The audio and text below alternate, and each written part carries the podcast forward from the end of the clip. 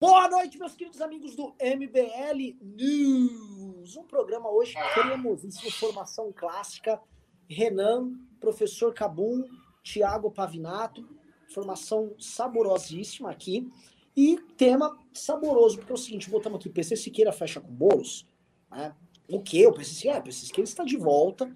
Né? Ele que foi basicamente está sendo investigado ali por pedofilia. A meio que vazou na internet, rolou um expose do, do PC Siqueira com um papo muito do estranho lá com a mãe de uma criança.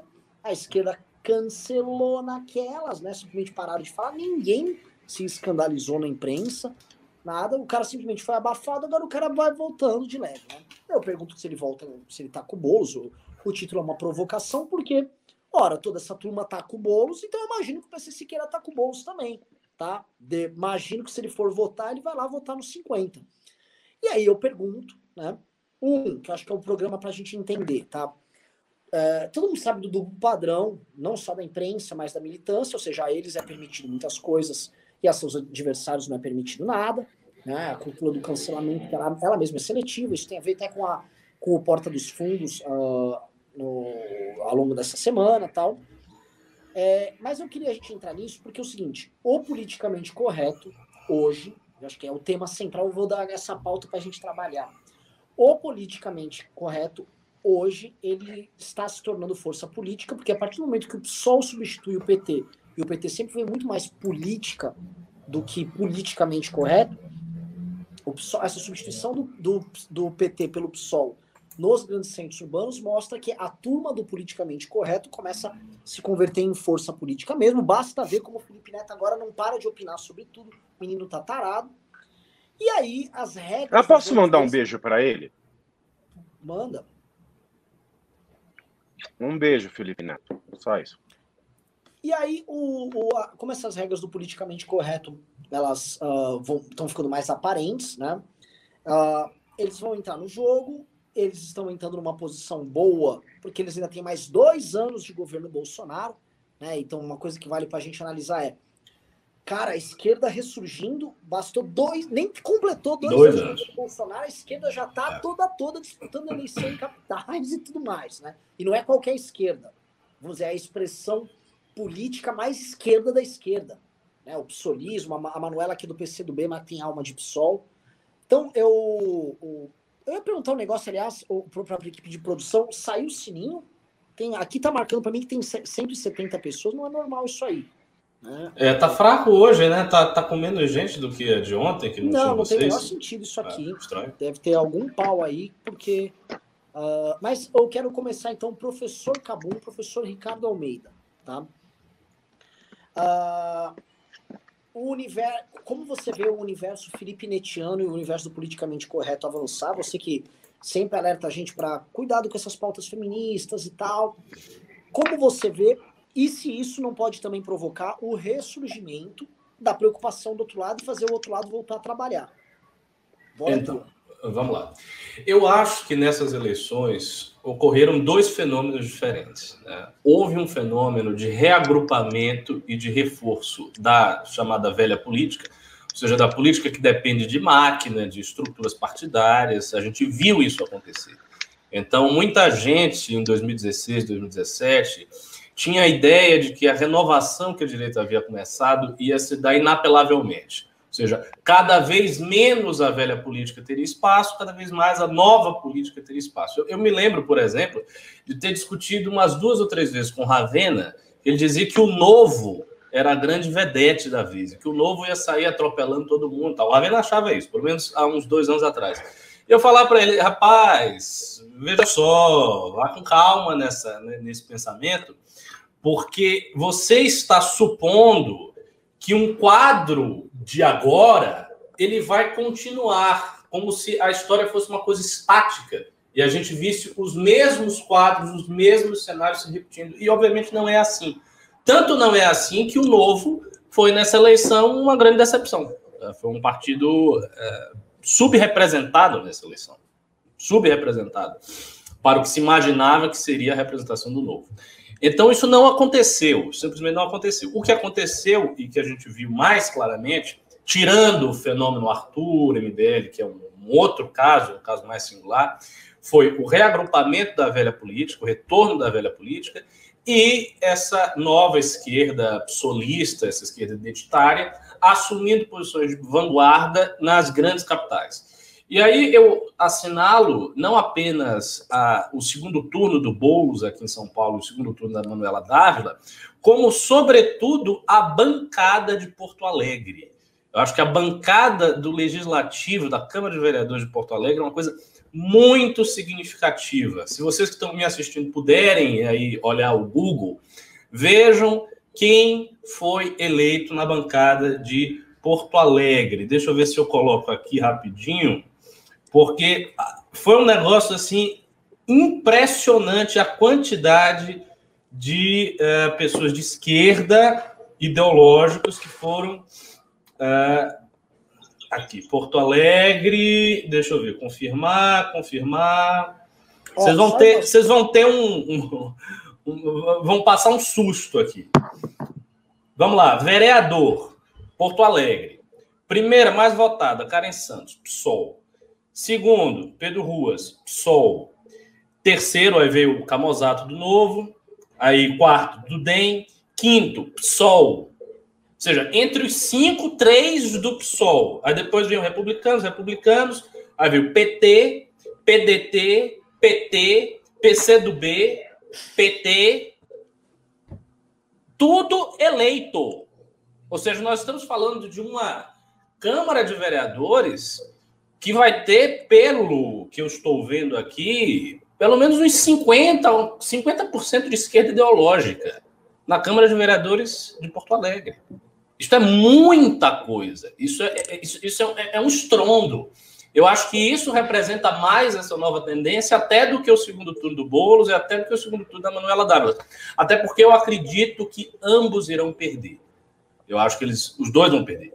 Né? O fato deles irem para o segundo turno é uma coisa preocupante e simbólica, mas eu acho que eles vão perder. Só que essas pessoas não vão perder, elas já estão eleitas. Então isso mostra que essa esquerda tem uma força, por quê? Porque desde de, do, do, início da década de 90, um sociólogo norte-americano, o James Hunter, ele escreveu um livro sobre o que se tornou aqui no Brasil a expressão guerra cultural, ou guerras culturais. Foi ele que forjou o termo. Ele escreveu esse livro, se não me engano, em 1992.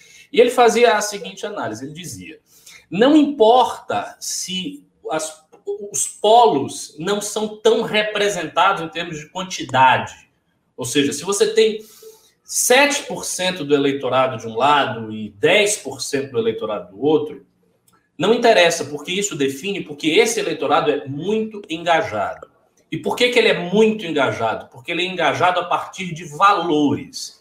E esses valores, ao contrário da análise sociológica tradicional, eles já não estão mais vinculados à classe social, ou seja, ele descobriu que aquelas correlações de valores por classe social que tinha nos Estados Unidos em toda a época do Roosevelt e no, do New Deal e depois do New Deal, que isso meio que acabou. Então a correlação não era mais por classe social, também não era mais uma correlação por nacionalidade seja, não se tratava aí de identificar o católico norte-americano, diferente do protestante, não era mais isso, não era mais por raça, era simplesmente por alinhamento axiológico, digamos assim, não religioso. Então ele dizia o seguinte, que era comum que se formassem alianças transversais entre conservadores protestantes, católicos, não religiosos e progressistas, religiosos, não religiosos, pretos, brancos, gays, etc, etc. Então, de fato, a correlação que começava a se formar e que formava esses dois polos distintos era uma correlação puramente baseada nos valores. Não mais em classe, não mais em raça, não mais em orientação sexual, não mais em afiliação religiosa e nada disso. E isso ele escreveu na década de 90. E ele mostrou com muitos dados na, no contexto norte-americano. Eu acho que essa pesquisa dele, que, que, que, me parece válida para o contexto norte-americano, foi, foi, muito questionado na época, evidentemente. Houve toda uma, uma enorme discussão em torno disso, até hoje. Eu acho que isso está acontecendo no Brasil. E é natural que ocorra com um, um certo descompasso cronológico, porque a gente sabe que as inovações na vanguarda na Europa e nos Estados Unidos demoram um tempo para vir para o Brasil. Então, essa é igual polarização... videocassete, né? É igual videocassete. É, é, é, normal que isso aconteça, né? Os países que estão na periferia das ideias, eles não são apenas na periferia econômica, eles também estão na periferia cultural. Então, as ideias circulam para esses países depois de um certo tempo. E essa polarização aconteceu no Brasil. Então, essa esquerda identitária, que se define por valores, ela vai ter cada vez mais espaço dentro desses clusters urbanos esclarecidos, justamente porque as pessoas estão ansiando por posições valorativas. Então, você tem, veja, você tem dois fenômenos que são contraditórios. Por um lado, a velha política está se reagrupando, que não se baseia em valores, se baseia em máquina. Então, isso acontece, ou seja, há uma tendência da velha política se reagrupar e conseguir né, voltar ao jogo. Mas, por outro lado, aquela mudança valorativa, ou seja, a importância do discurso, da retórica, da defesa de pautas, de programas muito claros, continua acontecendo. Ainda que sob uma inflexão de esquerda agora, e não mais sob inflexão de direita que a gente viu entre 2014 e 2018. Então, isso vai continuar. E é por isso que eu sempre fico batendo aqui, e falo isso toda hora, o MBL tem que se posicionar em relação a todas essas pautas morais. Isso não é uma coisa é, é, trivial, não, não é como se fosse um, um, um adicional trivial a um, uma visão econômica responsável. Não!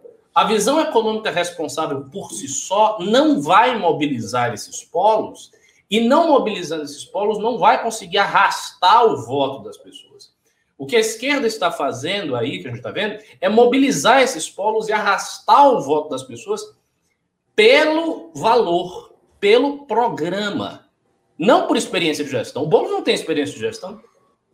A crítica principal que o Márcio França ele fazia e os seus concorrentes faziam é ele não tem experiência. Mas ele foi para o segundo turno do mesmo jeito, mesmo sem ter experiência. Porque ele é um líder popular, ele representa valor. A Erundina, que foi uma prefeita ruim, segundo vocês que moram em São Paulo, ela não, representa. Va... Pior da história. É, eu não sei, mas enfim, foi uma péssima prefeita, mas ela representa valor. Então ela, ela agrega valor. E quando você tem valor, as pessoas se mobilizam, elas fazem as coisas pelo valor. Então é esse o cenário que a gente está vendo. Eu acho que sim, que é, com essa, essa articulação da esquerda, o outro lado vai se movimentar.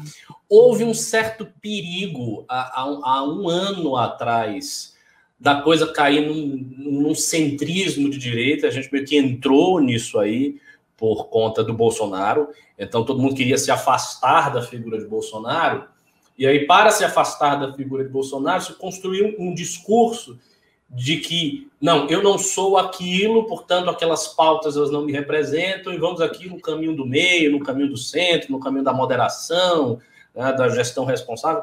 Eu não acredito em nada disso. Eu, eu acho que não é esse o, o discurso que outsiders podem fazer. Outsiders podem fazer discursos de valor, ou seja, eu tenho esses valores, esses valores são antagônicos aos dele, eu quero que ele suma não gosto dele, sou inimigo dele, tudo que ele representa é ruim, ponto, e acabou. Com essa intransigência.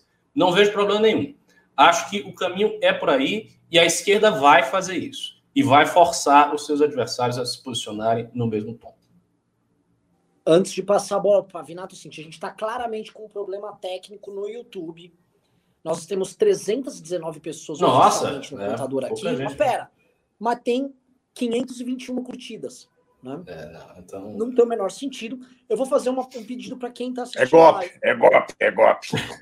Dê like na live, que eu não quero parecer terraplanista, né? Então, todo mundo assim, deixa o like na live agora, pá, pá, pá, pá, pá dedinho, like, tá, tá, tá, tá, tá, tá, tá, pra gente ver se realmente eu tô com 337, pergunto faz o menor sentido, né? Ou se o, o ou, ou se tá com um bug aí, pra gente entender. O que foi, produção? É problema no contador do YouTube. É? É, é oficial esse problema? Um problema aqui com os Estados Unidos? A produção fala que é problema oficial no controle do YouTube, não é só conosco. Você acredita? É. Então vamos saber quanto que tem de galera aqui.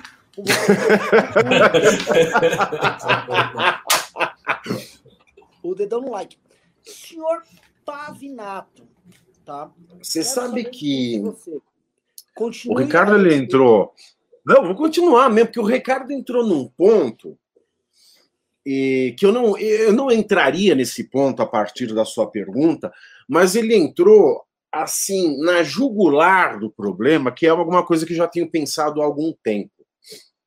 Você sabe que a nossa história, você sabe que eu sou calpoperiano, né? O Ricardo sabe bem o tanto de apreço que eu tenho pelo Karl Popper. Posso fazer a pausa? Só uma pausa? Claro. O like, a gente tá com 700 likes e, e, tipo, 350 pessoas. Desculpa. Mas é, isso aí é, é- A gente tá sendo perseguido. A gente tá sendo perseguido. Eu não tenho dúvida. Não, mas tem, tem um bug mesmo. Deve ter, deve ter umas 900 pessoas aí, mais ou menos, e a gente tá vendo 300. Vai lá na Débora G. Barbosa, vê se tá, tá. Quero só, ó, ó, aqui, ó. Quero só ver. Vai lá no Felipe Neto, vê se tá lá, tá, ó. Vamos ficar de olho nisso aí. Esse YouTube aí, ele gera muito dinheiro pro YouTube. Ele falou lá, é, vai lá, mexa no contador do MBL.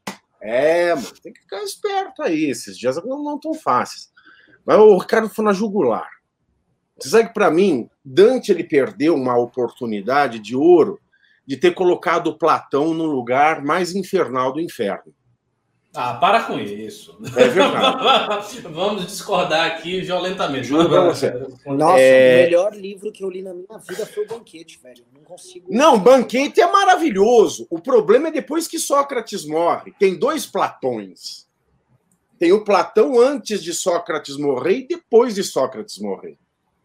O Platão ele se, ele se, ele, ele se transforma depois da morte de Sócrates. Esse negócio de filósofo rei. Aí, bom, enfim. Mas vamos dar um, um jump. Né? O que é que aconteceu com a política? A política ela mudou muito né? depois da, da Revolução Francesa.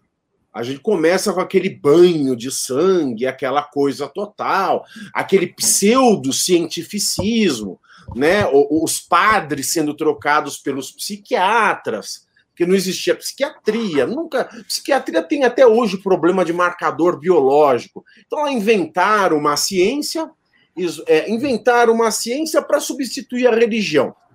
E aí começaram a fazer aquela coisa mambembe, mas o método científico sempre teve espaço. A partir de então, ele passou a ser mais valorizado do que crenças, do que axiomas, do que verdades inelutáveis, do que é, é, máximas religiosas. Então, assim, o que foi bom da revolução, do do iluminismo, foi que o método científico começou a ter seu lugar em cima do planeta Terra. Coisa que já existia antes de Platão, na Grécia parmenídica. Platão fodeu tudo, aí a gente entra, aí começa o monoteísmo, aí vem a Igreja Católica, pá, pá, pá. aí precisamos do iluminismo na Revolução Francesa, aquele banho de sangue, mas aí o, o método científico volta a ter espaço sobre a face da Terra. Né? Tanto é que é, até a modernidade, a gente ainda falava em religiões e o, o inimigo do Sartre, lá, que escreveu o, o Ópio dos Intelectuais, Raymond Aron, ele diz que o comunismo é a religião secular. E é mais ou menos religião também, porque o marxismo, o que, que ele lida no final do dia é a questão de dar prosperidade, alguma coisa para o pobre. Então ele lida com, com a questão da riqueza, com a questão da propriedade. Né? Ele não está só na esfera do valor. Então a política ela fica ali, né? com o bem terreno e a religião ela continua com o bem espiritual. Acontece que no final do século XIX, começo do século XX, surge um trem chamado pentecostalismo e neopentecostalismo. E depois o neopentecostalismo, ele cria um trem chamado teologia da prosperidade. E é um sucesso de público. É um sucesso de público. Aí o neopentecostalismo usa o público e a teologia da prosperidade para entrar na política. E desde 2008, as pessoas elas pesquisam os custos de campanha de candidatos que têm bispo, apóstolo, que são candidatos oficiais de uma denominação religiosa, comparando com custos de outros candidatos que não são vinculados às igrejas pentecostais e neopentecostais. Os custos chegam a ser 70% menores. E a eleição é 90% das vezes certa. Então a gente já tem um fenômeno que a política acabou não pescando. O que, que aconteceu? Geralmente, as pessoas vinculadas a essas igrejas, e já que eu vou dar o pulo do gato para explicar porque eu estou falando isso, a partir do que o Ricardo brilhantemente explanou. Essas pessoas geralmente são do espectro da direita, da família, né, da pauta dos costumes, né, contra é, o aborto, é, contra qualquer pauta LGBTQIA, essa denominação monstrenga que inventaram. Então, eles sempre estão aquela coisa, né? É, é, é moral, família, propriedade. É, é, é, a direita tradicional brasileira, né? A direita é, na, é, é beabá. Família, moral, propriedade. Acontece que os observadores externos desse fenômeno decidiram aplicar o modelo à política. A esquerda tradicional, que é aquela de base marxista, que era aquela do proletário, já tinha notado, no decorrer do século XX, que o proletário, quando deixa de ser proletário, ele não quer mais saber da causa do partido. Então, como é que a esquerda vai sobreviver?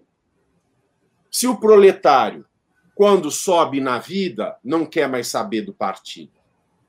Vamos ser um grande lerrable. Vamos passar pela sociedade, pegar todo mundo que está marginalizado, venham idosos, venham gays, venham mulheres, venham travestis, venham mendigos, venham sem terra. Então eu pego tudo que há de excluir marginalizado na sociedade e falo, eu protejo vocês. Eu protejo como? eu mantenho vocês na marginalidade e vocês continuam me dando audiência. É essa crueldade da esquerda. Porque ela tem essa experiência. Se o gay deixa de apanhar na rua, é, ele não serve mais para nada. Então eu tenho que manter os excluídos à margem e continuar lutando por eles, mas sem que eles saibam que, na verdade, eu luto para que eles continuem na margem. Bom, mas isso é muito difícil de sustentar.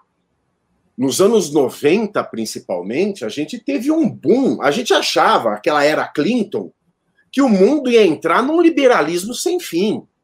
Ah, e vai, começa a globalização, internet, aquela coisa toda. Então nós aumentamos. Não, o método científico começou a reinar. Teve gente que começou a pregar o fim da religião. Tamanhos eram os avanços científicos o método científico foi, foi, foi. E a esquerda, o que ela ia fazer com aquele monte de teoria de merda que ela tinha, que não se sustentam para administrar uma nação, de onde ela vai tirar dinheiro para dar para os pobres, para manter os pobres pobres, sem que eles consigam trabalho, sem conduzir.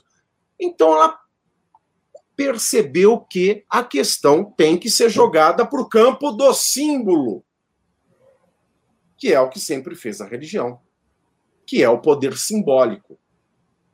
Quando a gente tem um problema, e isso é o que eu gosto da gente, é isso que eu gosto do liberalismo, do nosso liberalismo. Um liberalismo sem teoria de gabinete. Enquanto a esquerda fica olhando para o futuro glorioso e a nossa dita direita, que são os nossos reacionários, bolsonaristas, ficam olhando para o passado glorioso. Ou seja, cada um cria o seu símbolo. Ninguém atinge o símbolo. O símbolo é intocável. É um axioma, ele está lá. Ah, Deus é três em um só. Como é que explica isso? Não explica. É fé, é um símbolo. Como é que eu vou mexer com o símbolo? Não tem. Eu é que tenho que me virar para me adequar ao símbolo. O símbolo não tem que se adequar a mim. Então, esses extremos da política, eles se apegam só no símbolo. E eles aprenderam com esse método da teologia da prosperidade, do pentecostalismo, principalmente do neopentecostalismo, a vender isso para as pessoas, principalmente à esquerda, porque são as pessoas que estão à margem. Quem é que enriquece os cofres do neopentecostalismo? São pessoas que querem vencer na vida. São pessoas que querem comprar uma flanelinha que vai passar no caixa eletrônico e vai apagar a dívida dela. Que vai comprar o sal de banho para espantar o Satanás. Que vai comprar a caneta do apóstolo Valdemiro para assinar um contrato e ela ganhar dinheiro. E quem é que é o público que a esquerda ela, ela, ela é, fascina? São os excluídos, que não veem possibilidade de crescimento, e vem ainda menos agora, depois dessa pandemia, muita gente não tem mais perspectiva nenhuma. Ou elas têm fé, ou elas se matam. Não tem para onde correr. E também os mais jovens, são aquelas pessoas com culpa, sabe? Tem a culpa histórica, né? Ah, e os meus tataravós eram colonizadores, eu tenho uma dívida. Essa bobajada de dívida histórica, sabe? Por causa das palavras bonitas e um público que precisa desesperadamente se agarrar em alguma coisa, em algum programa mesmo que ele não seja factível, se agarrar um símbolo para ter esperança de alguma coisa. Então a esquerda, ela se apropriou desse método da teologia da prosperidade muito bem. E ela vende coisas irreais a um público carente de necessidades materiais ou de salvação espiritual por uma dívida histórica que elas se sentem acuadas, que elas se sentem é, é, tristes por serem ricas enquanto passam fome. Então ela se apropriou muito bem disso. Eu, eu muito ó, hoje vai ser um programa que fica todo mundo discordando entre si. Eu, eu, eu, não concordo com a tese que a esquerda se apropriou de uma estratégia das igrejas neopentecostais. Porque isso acontece não, é, o é, inteiro. É não o conteúdo. Não, não. Não é o conteúdo, é só a forma. Não, também não a forma. Porque isso é um fenômeno muito nosso. Discorde. E, o, e o neopentecostalismo americano se adaptou ao Partido Republicano, tem os grupos dele, mas o voto conservador do Partido Republicano já teria, a meu ver, independente disso. Né? É, a, isso se dá de uma outra forma, as relações ali. Aqui no Brasil é uma coisa muito específica. Porque... Não, mas não foi isso que eu disse a, a, esquerda ela não se apossou do neopentecostal. Não, lógico que não. Mas ela, ela usou o método pentecostal para fidelizar um público novo. Não, não porque o, o, o, neopentecostal ele realmente ele fala com um público abrangente, um, um proletário. Ele realmente chega nesse cara. Ele fala com o pobre. Ele não faz defesa de valores conservadores, o cara. O, o cara eleito da bancada evangélica, a despeito de temas assim que são consensuais entre eles e em Brasília eles vão defender, por exemplo, aborto em Brasília eles defendem. Agora, um vereador eleito pela bancada uh, religiosa numa cidade média, que tem todas elas têm, ele não defende absolutamente nada. Para não falar que o lado deve defender tipo, o, dia da para... o dia do evento evangélico lá, a marcha para Cristo, uma coisa aqui ali. De resto, o cara é um político fisiológico. Que é uma coisa que eu estava conversando outro dia com o Ricardo ainda vai discordar de mim. É, é, mas mais ou menos. Você não está discordando comigo. Eu também não estou discordando de você. É que eu acho que, o que eu, a única coisa a essência é que eles pegaram o símbolo. Mas, eles, eles estão no símbolo pelo símbolo. Pelo menos aqui no Brasil, eles não pegam esse lumpen proletariado que eles falam, vem a mim os trans, os moradores de rua tal. É, eles, é, quem vota nesse tipo de esquerda hoje ainda é elite. E nos Estados Unidos é assim também, os mais instruídos, os que moram nos grandes centros urbanos votam nisso tal. É, é, é, porque eles pegam justamente esse signo e esse signo ele é, é evidente para essas pessoas dessas elites urbanas, mas não é evidente para esse eleitor mais pobre. E eu acho, o, o problema que está dado é o seguinte, é, o, o mais pobre vota no cara evangélico, em grande medida. Esse cara evangélico, ele é 90% um político clássico do centrão e 10% um arremedo para o eleitorado dele. Em Brasília ele vai ser um pouco mais ideológico porque ele está lá para isso. E o, o conforme esse cara de classe D evolui para classe C e tal, ele vai fazendo voto de opinião, que é onde aí eu queria entrar aqui, onde a gente entrou. Os mapas eleitorais em São Paulo mostram assim que os votos de quem votou na turma do MBL não é no centro expandido da elite. E tá assim, por exemplo, o Arthur teve voto na Penha, Carrão, Santo Amaro, tal. A gente também teve os votos expandidos, mas assim, é nitidamente você vê os votos do novo concentrados e os nossos votos já espalhados. Então, esse cara tá saindo lá. E até eu tava conversando com um amigo meu evangélico, coordenador do MBL, sobre esse problema que ou, talvez seja necessária uma nova bancada evangélica que saiba trabalhar isso, porque um político evangélico básico é um político veião. Então, logo essas pessoas ganham um grau maior de instrução e de menos dependência do pastor, elas deixam de votar nesse cara. Correto. Esses caras têm um problema central, ferrado ali. Problema central, que eu acho que é um problema de, de. Eles não conseguem formar gerações de políticos evangélicos bacanas que consigam tratar de outros temas eles se adaptam num bolsonarismo, depois sai fora, eles se adaptam pro PT, eles se adaptam a qualquer coisa. E eu acho isso um problema da, porque não, se imaginar que a resposta para esse progressismo vai ser o, o, político eleito com o voto da, da igreja na base, não vai ser. Se o, se o Boulos chegar na prefeitura, vai ter gente de base evangélica apoiando o Boulos. Sim, isso é bizarro. Ricardo Almeida. Até... Ah, outra coisa. Não, eu, antes, antes de passar eu gosto de falar, olha, olha, só para não parecer religioso o negócio, não é. É a questão é a seguinte: é método. Questão de ordem. Porque se a gente tivesse pastores bacana. Questão de ordem. Ah, é, tá, tem quase mil likes e 450 pessoas. Eu não estou entendendo nada, tá com bug. É, tá mas eu quero fazer meu censo aqui, por favor. Ah. Quem tá ao vivo agora, dê like. E mande pimba que a gente vai ler os pimbas antes. A gente vai adiantar os pimbas. Mande pimba aí com pergunta tal. E se vocês mandarem. Se, se eu aqui, se nos próximos 10 minutos entrar 300 reais de pimba, eu vou sortear livro hoje. É isso. Passo a bola para vocês.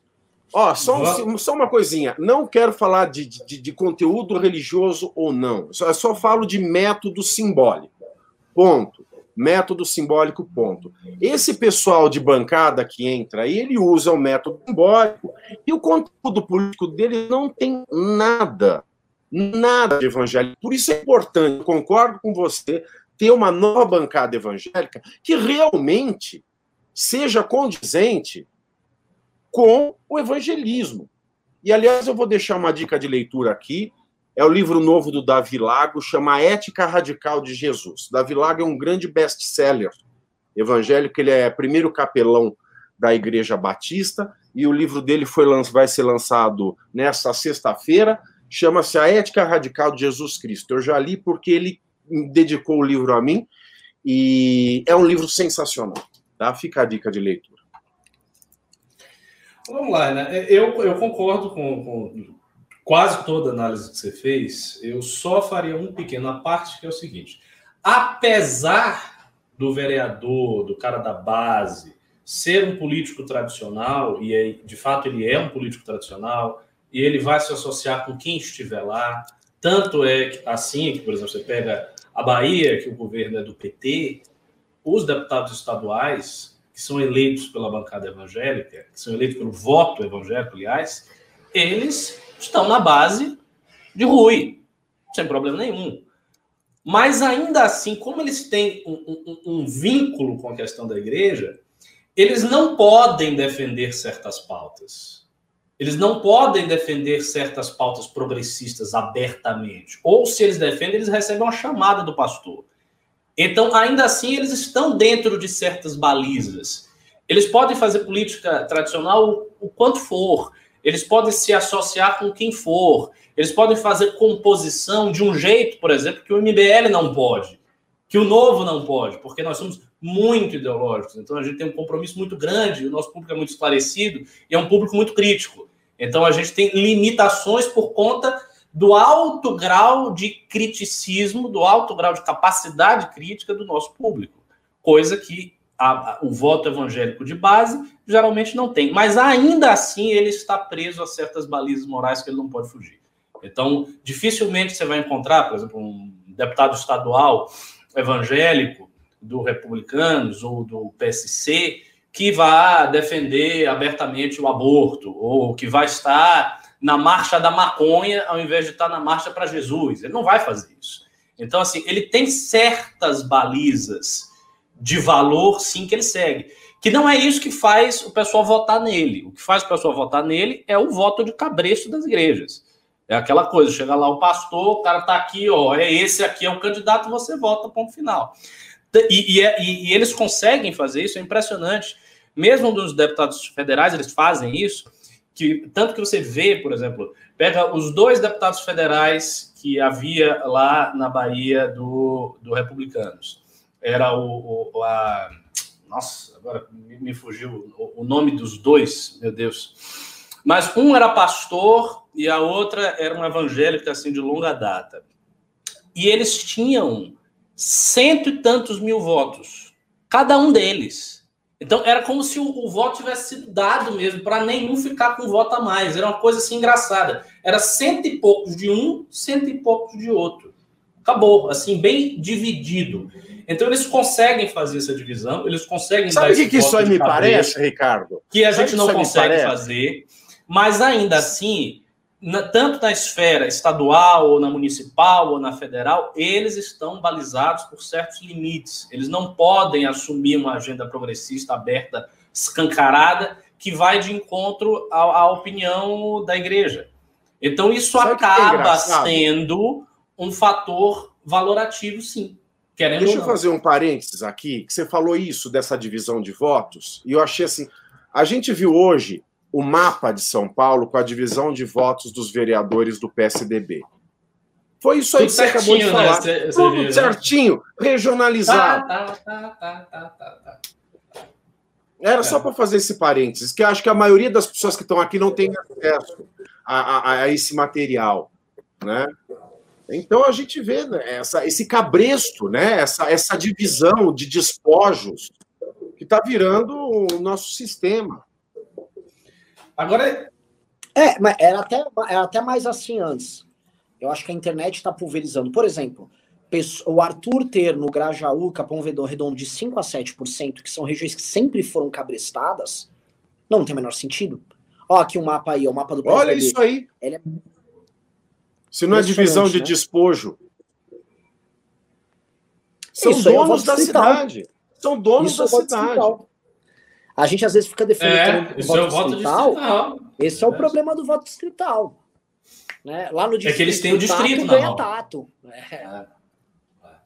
É, é, o voto distrital não é essa maravilha que a galera vem. A gente sempre tem que imaginar que nós não fazemos leis para passar, nós temos para o Brasil. O Brasil tem Tatolândia, o Brasil tem tráfico, tem milícia, as coisas não são nem a gente imagina também.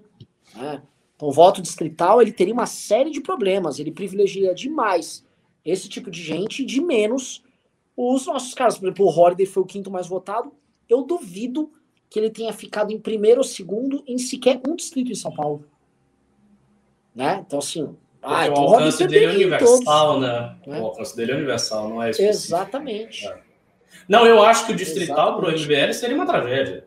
A não ser que a gente tivesse uma estrutura muito acima do que a gente tem, a ponto de conseguir formar vários líderes ideológicos em vários distritos com força local, coisa que nós não fazemos ainda. Sim. Sim. Ao mesmo tempo, né, já vi, assim, eu, eu só apoiaria o distrital tendo visto distrital misto por uma razão.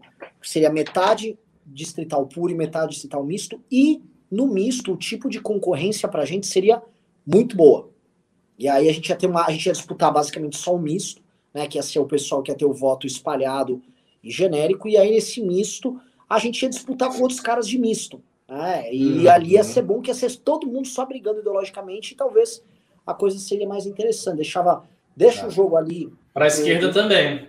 Para a esquerda também, para o PSOL também. Né, para quem não seria bom é para a velha política. Mas isso não vai passar. Porque se isso não é bom para a velha política, não vai passar porque teria que ter maioria para conseguir passar. É. E essa é a dificuldade. Aliás, essa é a dificuldade do, dos ideológicos eles não formam maioria. É. Eles têm que compor com esses caras que hoje inclui os evangélicos, que hoje inclui os evangélicos. E é muito louco, forças que sobem, forças que caem, né? O PT trabalhou. Nossa, dava uma música bonita essa, hein? O quê? Forças que sobem, forças que caem. É. Parece música do Biafra. o PT formou uma base sindical por décadas. E essa base sindical só derrete. Só derrete. E aí o PSOL ele vem né, com outra coisa para esses caras que ganharam. Ganhou um cara, não sei se é um cara ou uma mulher, sei lá, vereador, que chama-se Mandato Coletivo Quilombo Periférico. Eu é um vi quilombo. Quilombo periférico, né? É tipo assim, a porra do quilombo que tá na periferia. Mano, né? Mas assim, é um troço que, mano, é engraçado. A gente tá dando risada. Pô, o cara. Pô, o quilombo não fica na periferia do grande centro, não. Ele é o quilombo periférico, ele é as duas coisas. Ele também é um mandato coletivo, né? O cara qualificou tudo que ele podia qualificar ali. E o mandato coletivo quilombo periférico ganhou e ganhou com uma boa votação. Mais do que políticos tradicionais, mais do que políticos com base uh, sindical. E a gente fica olhando essas coisas avançarem, né? E aí a, a, gente falava aqui no MBL News assim, que o, como o Bolsonaro ajuda a esquerda, como o Bolsonaro não fez nada contra, contra essa esquerda e tal. E a gente, quando olha que o mandato coletivo quilombo periférico foi bem como ele foi, olha o resultado das eleições em Porto Alegre, olha o resultado das eleições legislativas no Rio de Janeiro. O cenário que pinta é horroroso no voto de opinião. Realmente, no, no Aqui, ó, tá, tá aqui na tela Quilombo Periférico, chega a Câmara de São Paulo. Olha, eu ouvi muita gente que nunca votou na esquerda dizer eu estou votando no PSOL em protesto ao Bolsonaro. Ouvi. Teve, acho que, acho que teve isso, mas sabe o que que teve? Em 2018, os pais, as famílias se dividiram e foram brigar. Né? Entre PT, PSOL, Bolsonaro tal. Beleza, brigaram. Agora, o cara que tava falando, porra, não vai votar nesses PT, quebraram o Brasil, esse cara não tem o que falar. Ou ele não votou, ou, por exemplo, parte dele foi convencida a, se não votar no PSOL, votar em qualquer coisa. Né? O, o, a parte o, desse pessoal votou no Arthur. Sim, uma parte que é, vamos dizer assim, é, é, a, é a, é, é, no, né, é, a, é a flor que surge do lixão. Né? A resposta eleitoral que a gente deu né, é o seguinte, no momento de direita indo pro buraco, é o que é o que falou, caramba, tem coisa nova nascendo ali, né? Que é o que é. ninguém esperava, mas é o que foi avisado. Vamos, vamos falar, vamos fazer justiça pelo Intercept. O Intercept avisou isso e o que foi avisado pelo próprio Felipe Neto. É. Se tem o mérito, Demore disse isso, o Demore disse isso, né? Você deve estar lembrando. É, o Demore depois foi... de Bolsonaro que o MBL que ia ser o problema. É. E acabou sendo, porque o Novo não fez, não fez uma boa performance nessa, não foi. Eu vou explicar o problema do ruim. Desastre. O novo foi bem ruim. Bem ruim. Vou falar para vocês o problema do novo, o drama do novo, a meu ver. A gente pode entrar nessa questão nova. Acho legal também de continuar a live aqui no drama do novo. É, pô, cadê os pimba? Eu falei para os caras, pimbar, ninguém pimbou também. Também vocês são foda.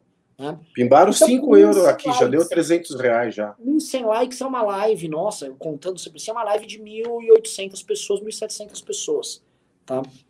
Não sei quanto tem aqui, mas realmente não faz sentido o que eu estou vendo. Voltando para isso, o, o problema do novo.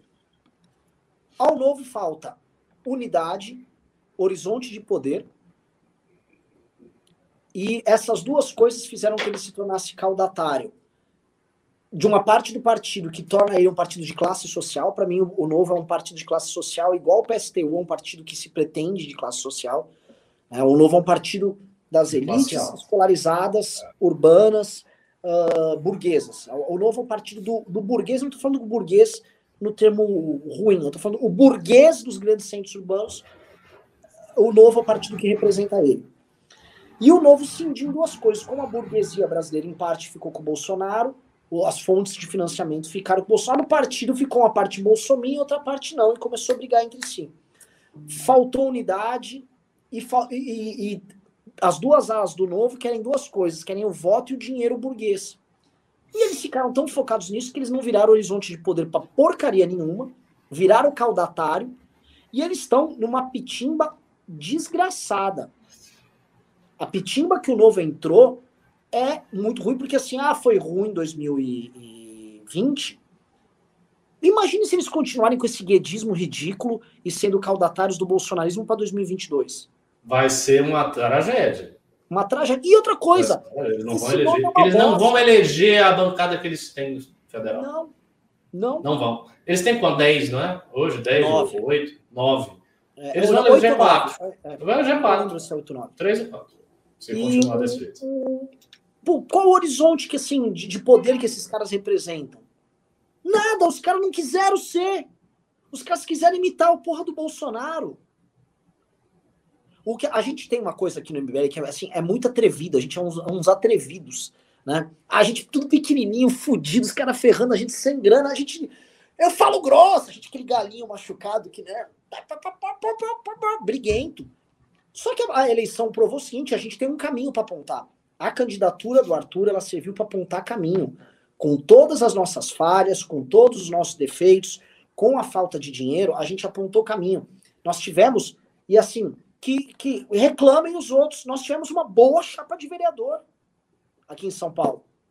Uma boa chapa de vereador. E outra coisa, que quem olha fica assombrado. Nós fizemos vereador aqui no estado de São Paulo, nas principais cidades, com boas votações. Sim. Só não fizemos em Ribeirão Preto, nas, se for falar as grandes, Santo André, São Bernardo, Guarulhos, Campinas, Sorocaba, São José dos Campos e Capital se, onde teve e quase fizemos em, em Piracicaba. Piracicaba bateu na trave. Então, o que, que é, é, é, o negócio? E a gente reparou, a gente percebeu na eleição em São Paulo, que se tivéssemos chapas nesses outros lugares e a gente montasse a chapa, teria feito muito mais. Sem partido estadual, porque só tinha um diretor municipal. Exato. Detalhe importantíssimo, muda tudo. Exatamente. Com, com, um diretório estadual, é como você falou, dá para formar as chapas todas. Isso faz uma diferença. Ricardo, se a gente tivesse com os militantes do MBL, não eles saírem dentro de partidos já montados, mas eles montassem uma chapa e, se, e pintassem o município deles como alternativa de poder, ganhariam eleições em diversos locais. Eu sei, também acho. Mas assim, não ser alternativa de poder é um erro. E eu acho que a gente tem o seguinte, o, o, o seguinte negócio. Se eu perguntar pra galera aqui na live, a galera vai comentar. As pessoas já não querem mais que a gente seja simplesmente o um ativista. Lute por isso, MBL! Defenda isso! As grandes causas até foram mortas aqui pelo governo. As pessoas querem uma alternativa de poder com gente que defenda os valores dela, que não trai os valores dela, que seja coerente e que seja competitivo. Sim. Sim, exatamente. Né? E aí o problema do novo é esse. O novo não tem, não tem unidade. Quando a gente conversa com o novo, a gente assim, a gente é pequeno, mas é uma rocha. Plau! Os caras é tudo melequento. O que é um grande paradoxo, porque assim, eles se esforçam muito para ter unidade na medida em que eles são muito burocráticos. Então eles tentam forçar a unidade. Não é como se o novo não tivesse unidade, como o PMDB não tem unidade, porque ele é de fato pulverizado e, e tem lideranças locais. Não, não é isso. O novo tenta ter unidade. E ele não conseguiu ter unidade. É, é diferente. É, assim, é uma tentativa malograda. E, e aquilo que eu estava falando no início, só para fechar, existe um, um, perigo que, infelizmente, o MBL não está mais assim, ameaçado por esse perigo, que é a ideia de fazer um liberalismo tecnocrático. Então, o que você vai fazer? Você vai fazer um liberalismo de gestão. Então, você tem números de gestão a mostrar, você é um gestor. Esse discurso, ele não empolga, não é suficiente. Claro, você tem que ter isso também, porque senão vai parecer que você é um louco, mas é necessário agregar a questão do valor mesmo. E aí é a questão do simbólico, do irracional, de todos esses elementos que uma certa tecnocracia liberal queria banir da política. Ou seja, queria fazer da política um gerenciamento, uma administração quase empresarial das coisas políticas. Mas a política não é isso. A política nunca foi isso. A política sempre foi disputa de valor. Sempre foi. Isso é da essência da política. Então não tem como você tirar isso. É, é meio que o esforço de fazer uma política apolítica. Uma política sem discussões políticas, sem discussões de valores, sem discussões morais, sem discussões de, de posicionamento. Uma política de administração, de gerenciamento. E isso não, não, não existe. Isso, assim, há, há uma limitação clara para esse tipo de discurso. Não dá para fazer isso. A não ser que você tenha um controle total dos meios de ação e aí você se torna um gestor absoluto porque você dominou toda a sociedade. O, o governo é, chinês. É, é, é, é, é, isso aí. E lá você não tem grandes discussões valorativas lá, né? Porque a, imposição, porque a imposição é top-down. É de cima para baixo. Mas no partido tem. No Partido Comunista tem. O Partido Comunista é dividido em alas. E tem, por exemplo, inimigos mortais do Xi Jinping que querem vê-lo pelas costas. Isso é o que eu me informo com o pessoal que conhece mais lá da política chinesa. Mas na base da sociedade, nos estratos médios, você não tem isso, porque é top-down. Então o partido domina isso aí. E eles têm meio que. Não é exatamente uma ditadura de partido único, que tem outros partidos, mas o partido que domina mesmo é o PCC, e é top-down. E aqui no Brasil não é. E não tem como fazer isso aqui no Brasil. É, mas então, o PCC está crescendo aqui, hein? a gente tem que seguir na linha que a gente botou agora nessa eleição. A linha que a gente está nessa eleição é a linha correta. É seguir isso aí. Agora uma pergunta, um desafio que fica pra gente, né? Porque eu acho que todo mundo tomou um susto. Eu vou, agora eu vou para essa pergunta que eu acho interessante. Foram dois temas que me irritaram muito. Eu confesso assim, um estava durante a campanha, o outro aconteceu no pós-campanha. Foi o caso Mari Ferrer e esse caso Carrefour, tá? O, o, que, que, o que, que nós vemos nesses dois casos e o que, que dá o susto? Eu vou, vocês me permitem fazer um. Três minutos. Vou falar três minutos aqui, galera. Claro. Tá. É, enquanto estava tendo a pandemia e estava tendo, vamos assim, o grande morticínio do bolsonarismo na classe médica, acho que eu olho a pandemia como foi isso, tá? Foi o grande morticínio do eleitorado original e não aparecia nessas pesquisas isso, no, se você olhar o valor bruto do, da aprovação do Bolsonaro, porque ele ficava compensando com outros públicos. Mas houve uma troca e essa eleição mostrou isso. Essa eleição foi, foi cruel. Foi o grande morticínio da direita nas classes médias. Acho que é, é dá para achar mais. Enquanto rolava esse morticínio durante a pandemia, aconteceu uma coisa que a gente fazia piada entre a gente, mas que hoje eu olho assim, isso, isso deu resultado. Eu brincava que havia a esquerda Roda Viva. Porque o programa Roda Viva, desde que a Vera Magalhães assumiu, ele teve a, função de elevar para o status de, vamos dizer, agentes públicos no debate, foram um Emicida, foi aquela mulher do movimento negro, foi aquele Silvio também do movimento negro, falar de racismo estrutural, não sei o quê, foi o Felipe Neto, foi só isso. A Vera Magalhães, ela tratou de dar verniz de seriedade para essa turma. E aí, quando esses assuntos ligados a temas que, que eles são promotores vieram à tona agora, tá num, no, num nível de acirramento, e levados a sério na imprensa num nível que eu acho que não estava antes. A gente acompanhava discussões sobre politicamente correto e tal. O caso Mari Ferrer foi uma notícia falsa do Intercept, criou uma mobilização em massa, inclusive incluindo a imprensa, incluindo esses formadores de opinião, para depois as pessoas entenderem o que, que realmente era o caso Mari precisou ser muito óbvia a farsa e a armação que a gente tinha ali. Só que ali, cara, a gente viu, assim, é, pessoas do nosso campo, homens e mulheres, especialmente mulheres, completamente compradas na tese dos caras. E, com, e quais tipos de tese? Do tipo, o homem é sempre estuprador, que, ah, se a vítima falou, tá falado. É, é você para questionar a vítima? É como se não houvesse denunciação caluniosa, né? não houvesse. E isso fosse, isso, fosse, isso fosse tão comum, ainda mais num país como o Brasil. Segunda coisa, o caso do Carrefour agora, que se transformou só num apêndice da tese do, do racismo estrutural, para vir esses caras que, por exemplo, foram pro Roda Viva e tal, viu racismo estrutural. Aí vem o, o Rodrigo Maia e o Davi Alcolumbre falar de racismo. Eles nem sabem do que eles estão falando, porque se a gente tentar achar um político que sabe explicar o que é racismo estrutural, acho que nenhum, nem os da esquerda vão saber explicar.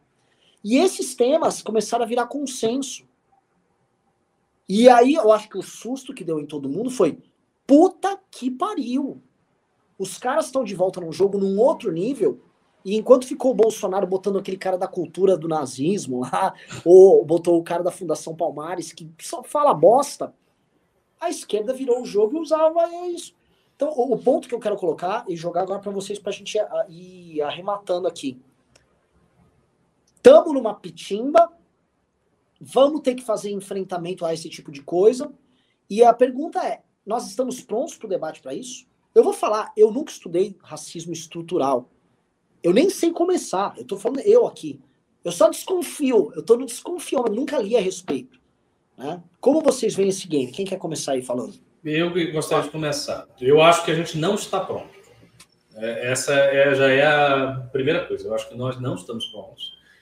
Por que, que a gente não está pronto? Porque, veja, para cada tema desse, racismo, feminismo, né, questão colonial, esse pode imaginar uns 10 temas é, nesse tipo. A esquerda dispõe de literalmente centenas de pessoas que se dedicaram a vida toda só a estudar esse tema. Então, por exemplo, você pega o Silvio Almeida. Ele estuda isso aí a vida inteira. Ele escreveu livros sobre isso. Tudo que ele estudou há 30 anos é sobre esse assunto. É muito difícil você colocar uma pessoa dessa, mesmo que ele tenha as teses erradas, mas assim, ele, ele dispõe de muitos recursos intelectuais e referências e um amplo horizonte para ele se movimentar. E uma pessoa que não tem isso, ela não vai conseguir ter essa formação em dois meses de estudo. Você diz, não, é, o negócio é o seguinte: agora você vai para um debate sobre racismo estrutural daqui a dois meses. Estude. Não, não dá, é impossível. Você não vai conseguir adquirir um conhecimento que alguém passou 20 anos estudando o negócio. Então não, não tem como, é, é um hiato muito grande. E é o que eu falo várias vezes: a direita não dispõe dos especialistas. Ele não, ele não tem os especialistas, não tem as pessoas. As pessoas não existem.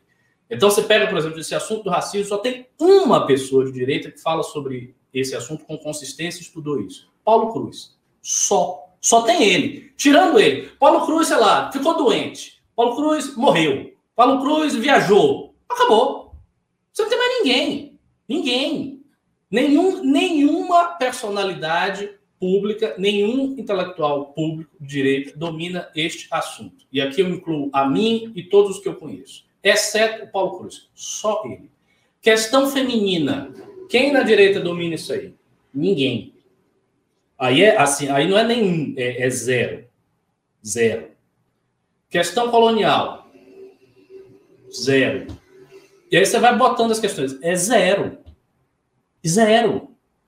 Aí a pergunta é: como passar do zero para alguma coisa? Como dar esse salto? Eu só vejo uma maneira. Assim, pegando as pessoas jovens que têm interesses intelectuais em determinados assuntos e encaminhando a, as carreiras dessas pessoas. Por isso eu criei um grupo de WhatsApp lá direito acadêmico, que tem algumas pessoas que são uh, formadas em filosofia, sociologia, e a ideia é o seguinte: é encaminhar a carreira de algumas pessoas para estudar esse assunto. E daqui a 10, 15 anos ter, as, ter os porta-vozes que possam falar do assunto. Não tem como ser uh, encurtar essa distância. Você pega, por exemplo, o Holiday, ele está estudando isso aí, mas ele está estudando agora. Ele começou a estudar isso agora.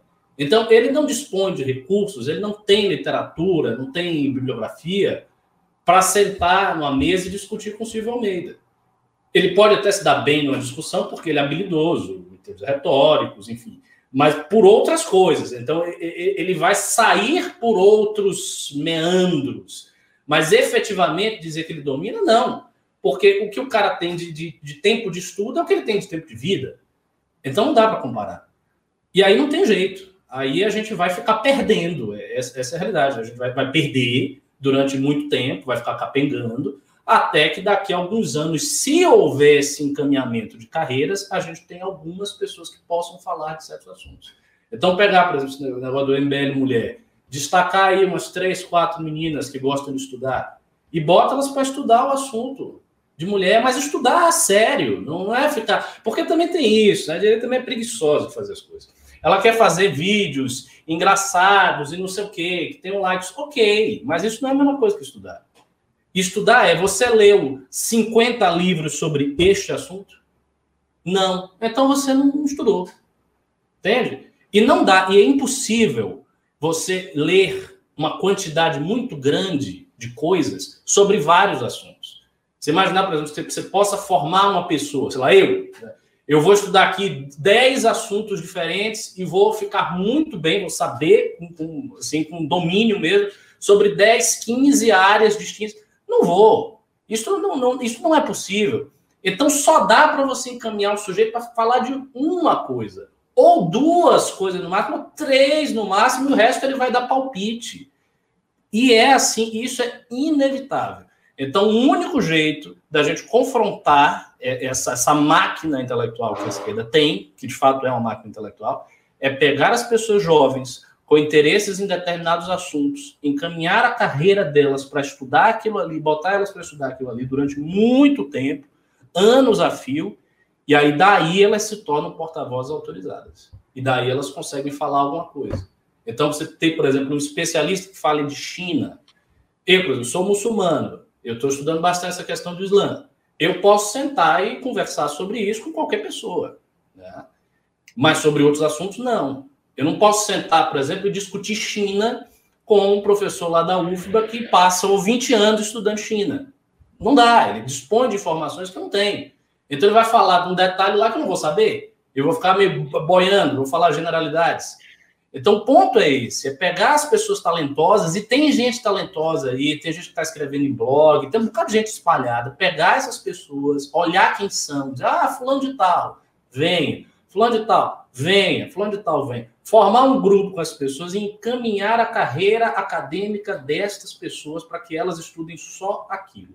Agora, isso depende de tempo e depende de se a pessoa vai querer, porque também tem esse segundo detalhe. Às vezes a pessoa não quer Aí, aí, o que, que você vai fazer? Passar a bola, Pavi quer comentar antes da gente ir para os pimbas, que eu vou, Quero, quando você sim. comenta, eu vou só no começar só no banheiro rapidinho. já, Vai porque lá. Eu fiquei tomando muita água. assim. É, Vai, né? vai. Vai lá, filho, vai lá. Bênção do Papa para você, Albanha. Olha, é, você sabe que num desses debates chatérrimos durante o período eleitoral, eu conversei com, com um desses candidatos de candidatura coletiva, que sempre fala, dá quebrada, eu sou da quebrada, faço para quebrada, quebrada, quebrada. E aí ele me fez uma pergunta, né? Como é que se resolve? E ele disse ainda assim: sem essas platitudes de educação, de, de, de conscientização, o problema do racismo estrutural em São Paulo. Eu falei, ah, querido, desculpa, mas se você está me falando de racismo estrutural, você está dizendo que é um racismo que tem um método. Ele tem é, é, é, uma certa é, composição. Ele tem uma estrutura. Né? Eu estou sendo semântico aqui nessa resposta. Uhum. Está entranhado na sociedade. Exato, tem um método. Então, como é que eu vou resolver o racismo estruturado, né, que é o racismo estrutural, sem um jeito, por meio da revolução. Né? É o que, é o que ou, eles ou querem. eu digo, ou por meio da revolução, que aí é o rompimento da ordem democrática, ou eu ataco pela educação. Porque lei não resolve. Se Sim. lei resolvesse, a Não lei é Afonso Arinos já tinha acabado com o racismo no Brasil. E aí ele me respondeu: Você não sabe o que é racismo estrutural. Você não leu. Eu indico para você o livro Racismo Estrutural. Leia e depois debata. E eis que eu lhe respondi. Falei, eu tenho tanta coisa para ler na minha casa, meu filho, que se você quer que eu leia Silvio Almeida, eu prefiro ler Ana Arendt. É. Ana Arendt tem um, um- um- estudo muito seminal sobre a questão do racismo, que não tem, não achei aqui, aqui no Brasil, e nem, e, nem, e nem sabia que existia, É, o título original é, é Race Thinking Before Racism. E eu achei em Milão, chama Il Racismo Prima del Racismo. O racismo antes do racismo. É um livro muito esclarecedor sobre o pensamento de raças. E é um livro que te mostra que essa questão dessas políticas que esses mandatos coletivos da quebrada querem fazer são políticas que só aumentam a estrutura do racismo. E se você vai na questão, se você vai na jugular, eu estou até aqui, pegar até aqui, olha, eu achei na, não tem, o Brasil não traduz nada que preste, né? Só traduz o beabá. É um livrinho curto, mas ele é muito esclarecedor, porque ela pega o pensamento é, é, é, de diferenças raciais ao longo da história e ela se detém muito na Segunda Guerra, porque afinal de contas ela é uma, uma alemã judia fugida para os Estados Unidos. E, e, eu gosto muito da Ana Arendt porque ela tem uma liberdade de pensamento que, inclusive, ela escreveu Eichmann em Jerusalém, desrespeitando ordens da Mossad. A Mossad perseguiu Ana Arendt, judia, fugida do nazismo, porque ela escreveu Eichmann em Jerusalém, porque ela tem um trecho muito é, emblemático que ela diz: é, o Holocausto só teve o tamanho que teve porque as lideranças judaicas colaboraram com o Holocausto. E isso causou um furor entre os judeus na época. Então, eu gosto muito da liberdade de pensamento que a Ana Arendt tem. Sabe? Ela é uma pessoa do método científico, ela analisa as fontes, ela analisa as questões e chega a conclusões do doa quem doer. E isso é método acadêmico. Quando a gente vai fazer uma tese, uma pessoa séria, eu me coloco nesse campo, eu vou escrever sobre fanatismo religioso. O que, que eu vou ler primeiro? Tudo que contradiz o meu ponto de partida para eu ter certeza se eu posso continuar naquela tese. O que, que essas pessoas da esquerda, essas pessoas do racismo estrutural fazem? É o método acadêmico farsesco. Porque eles só vão procurar bibliografia que ratificam o conceito inicial da tese de pensamento deles. E aí eu disse: se a gente quer resolver se a gente quer dissolver uma estrutura de racismo criada ao longo do tempo, nós temos que partir pela educação. Então, me desculpe de responder que a educação, é, dizer que a educação é uma platitude para o racismo estrutural, é você fazer uma movimentação de baliza para que só você tenha a resposta e para que o livro do Silvio Almeida seja o, o, o, elixir para todos os males raciais. E não é isso. Porque, repito, se a lei corrigisse o racismo, o Brasil já não teria mais racismo desde a lei Afonso Arinos. Então, se a gente não trabalha na base a questão da raça, a questão do respeito, a questão de, antes de termos o direito fundamental, a liberdade de pensamento, de opinião, de reunião, a liberdade nós temos dever fundamental de respeitar a liberdade de pensamento, de opinião, da liberdade do outro, é claro, desde que essa liberdade do outro não cause dano a ninguém. O limite da liberdade é o dano. Então, só a educação dissolve o racismo estrutural sem criar mais racismo. Porque o racismo não é uma questão exclusiva do negro.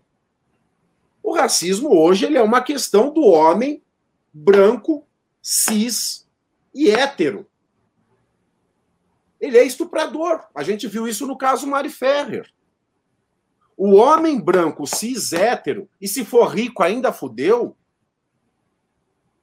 ele não pode fazer mais nada. Ele é igual o judeu da Alemanha nazista. Ele já é pré-concebido como um demônio dentro da sociedade por essa, por esse pessoal aí do progressismo. Então a gente tem racismo de várias formas. Eu tenho um amigo meu que ele é chefe da hematologia do Hospital Albert Einstein. Ele é negro. Ele falou: Eu nunca tive problema por ser negro. Eu tive problema porque eu sou baiano. Olha só. Tá vendo? Os negros são privilegiados. Pois é. Eles somos nós. Ele fala, e tem um livro de médicos do Einstein que ele conta a história da vida dele, de que ele que é de São Gonçalo, na verdade. Ele é, na, na verdade, aqui, é, São Gonçalo é perto de Salvador. Ele é de São Gonçalo, ele conta como ele veio para cá e ele, ele diz nesse livro essa passagem. Então eu não estou tirando do centro de pesquisa tecnológica do meio do meu rabo. Estou dando fatos aqui. Então a gente tem vários tipos de racismo. E não é criando leis para negros exclusivamente que a gente vai melhorar o que eles chamam de racismo estrutural. A gente só vai piorar. E é por isso que eu aplaudo tanto o Fernando Holliday quando ele tem coragem de enfrentar toda essa patrulha para dizer que cota não resolve, que cota só piora. Porque é isso, a gente só resolve a questão do racismo estrutural, que nada mais é do que preconceito vindo de opinião. E opinião não é argumento, opinião não obedece o método científico. E onde é que a gente apresenta o método científico na escola?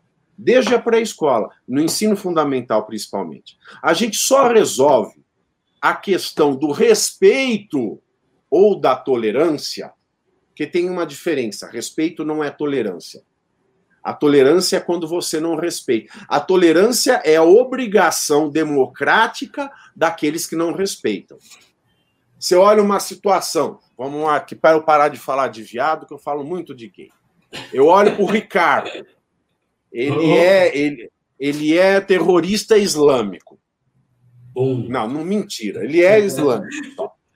Eu não respeito, eu não gosto. Eu acho que todo mundo é terrorista. Ninguém me tira isso da cabeça.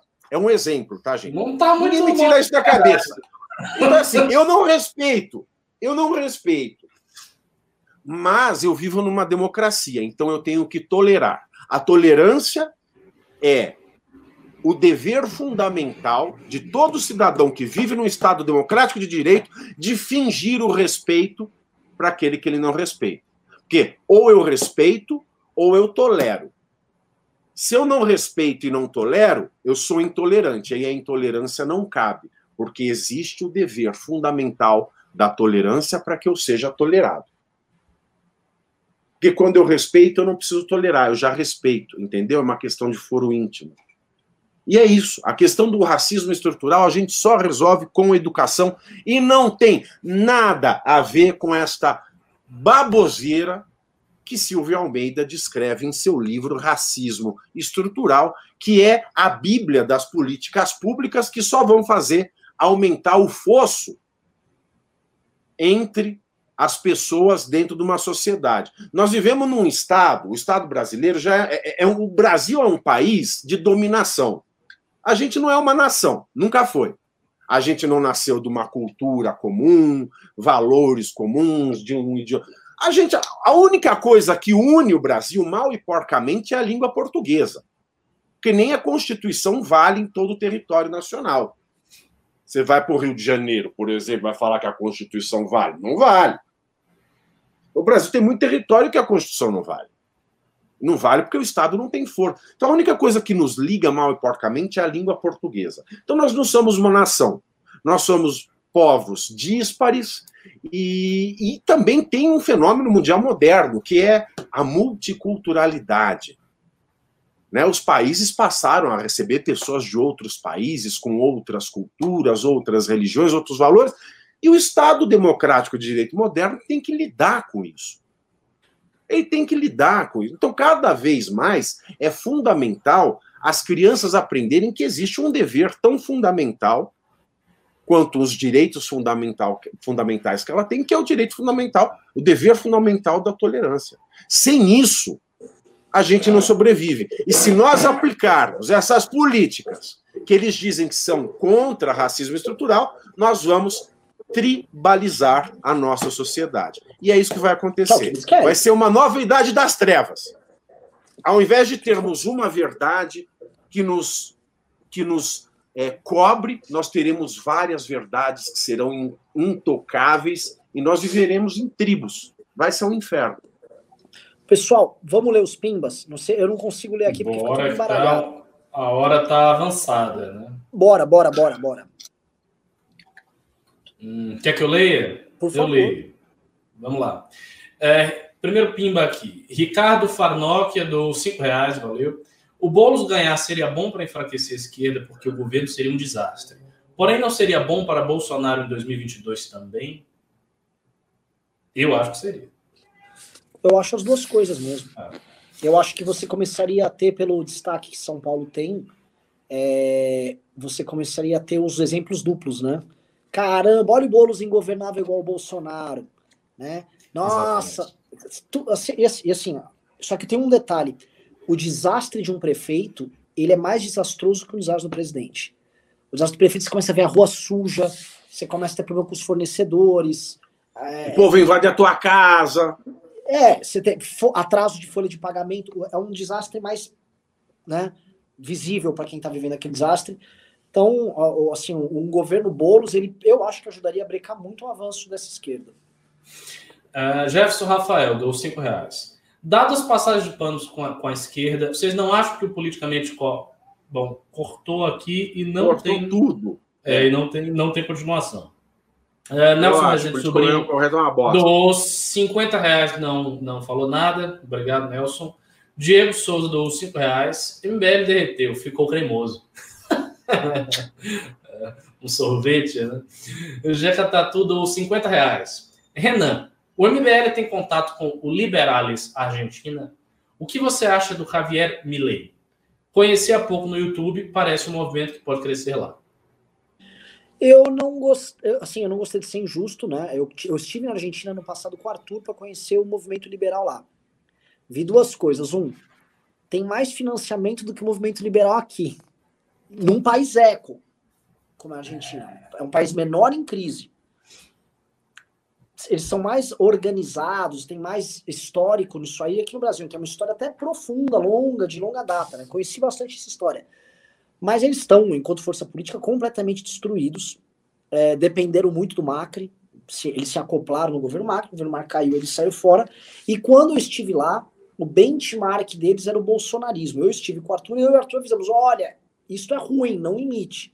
Então eu não sei, não quero ser injusto com esse movimento aí, mas eventualmente pode ser que eles estejam a escolher um caminho aí que já está dando errado aqui. Espero que não. Uh, pai do seu neném dou 10 reais. Todo meu apoio a Madame Pave, que sofreu ataques caluniosos de feministas fakes. São uma gente muito ovária.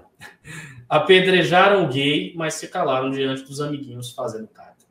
Olha, esse caso aí da, do vídeo da Porta dos Fundos, que foram extremamente escrotos com a, com a vereadora lá de Curitiba, escrotos. Eu fiz até um tweet, falei assim, cadê a Sâmia Bonfim agora? Cadê a Sinara, a Sinara Aue, Sinara Menezes? Cadê a Marinelô agora? Cadê, cadê o BR político da Vera Magalhães? Aí a Vera falou assim: o que, que aconteceu? O que, que está rolando? Eu te mandei o, a conversa, Renan. Não sei se você viu. Aí eu falei: é, é o seguinte, Vera, o BR Político, que é o seu caderno, que ela é editora-chefe do BR Político, ele fez uma matéria falando, uma... nem me ligaram para saber o que aconteceu, porque eu acho que o jornalista sério ele tem que procurar as duas partes, não é assim que funciona?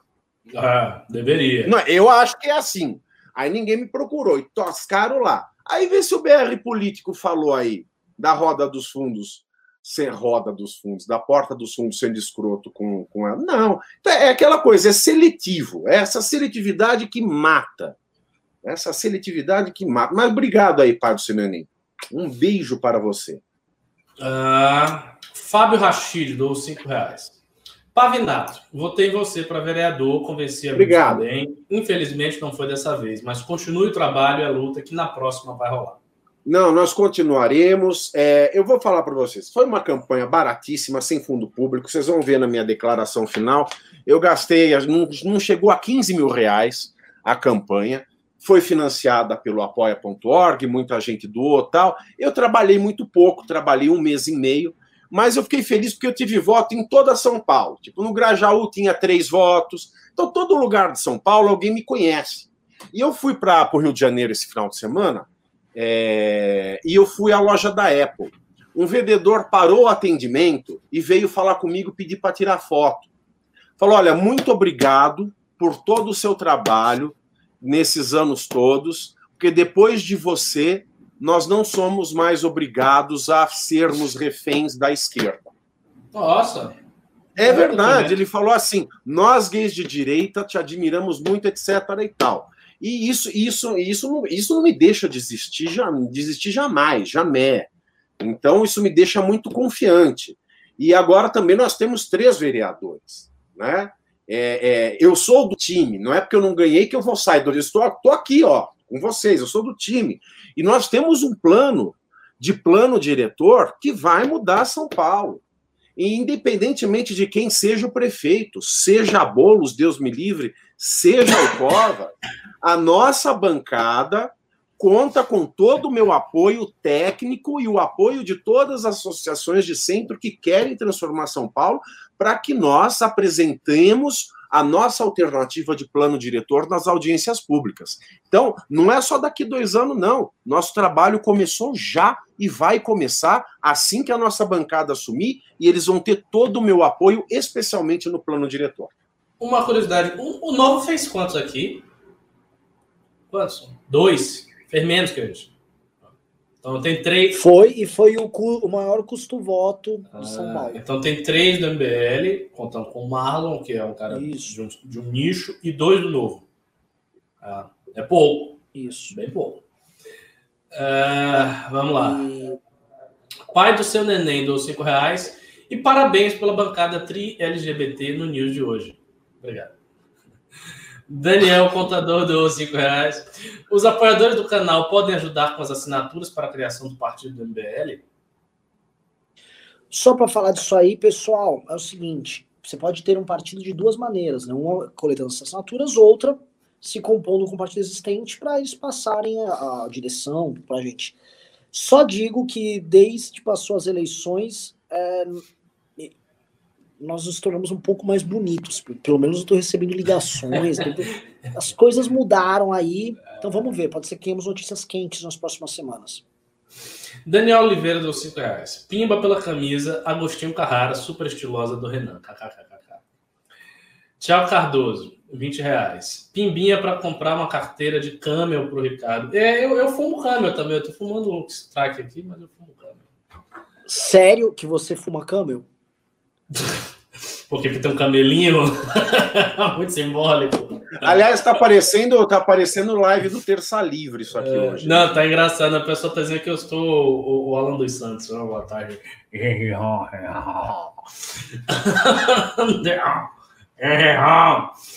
Anderley Pastrello, 10 reais. Oi, gente. Dia difícil, né? Não se preocupem. Amanhã vão ver que hoje foi melhor. Não, tá, hoje, tá ótimo. tão bacana. O MBL tá feliz, por favor. Uh, Marcos Machado, 5 reais. Renan, não sei se você sabe, mas para sua tristeza, o Chagas Bola não foi eleito vereador do Rio de Janeiro.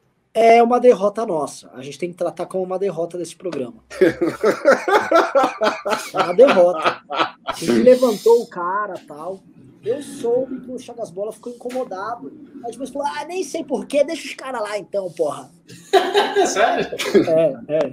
Ele não entendeu, né? Ele não entendeu, oh, chama claro. ele. As pessoas não entendem, né? Tratores Teixeira, Chagas Bolas. De vez em quando aparecem umas coisas aleatórias. Assim, né?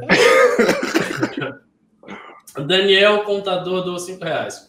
Infelizmente, entre aspas, não acho que quem ganhar ou quem perder, nem quem ganhar, nem quem perder, vai ganhar ou vai perder. Vai todo mundo perder. É, pelo é, no final é tudo isso aí. Era isso. Jeca Tatu dou 50 reais. Obrigado, tudo embaixo.